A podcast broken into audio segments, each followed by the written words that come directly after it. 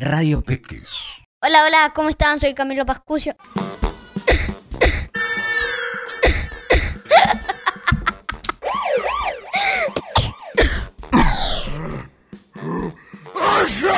Vamos a hablar del coronavirus.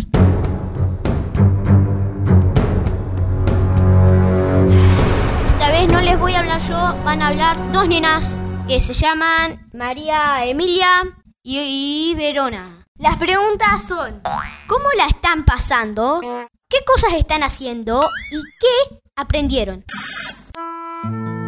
Lo que más extraño en la cuarentena es ver a mis amigos, ir a la escuela, ver a mi abuela y a mis, y a mis tíos y, y también ir al cine. Em, yo ahora estoy pasando muy bien. Estoy haciendo muchas cosas, eh, no sé, estoy dibujando. No sé, dibujo mucho, juego con los juguetes, leo. Son esas tres cosas que hago. Algo que yo extraño es poder, no sé, ir a la plaza, ir con mis amigos a la plaza. Aprendí a coser, aprendí a hacer animaciones, aprendí lo valioso que es la libertad y aprendí a que estar en casa es aburrido.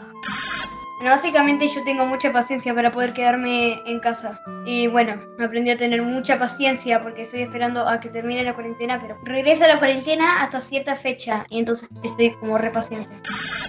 También te cuento que escribí un libro sobre una investigación y sobre detectives.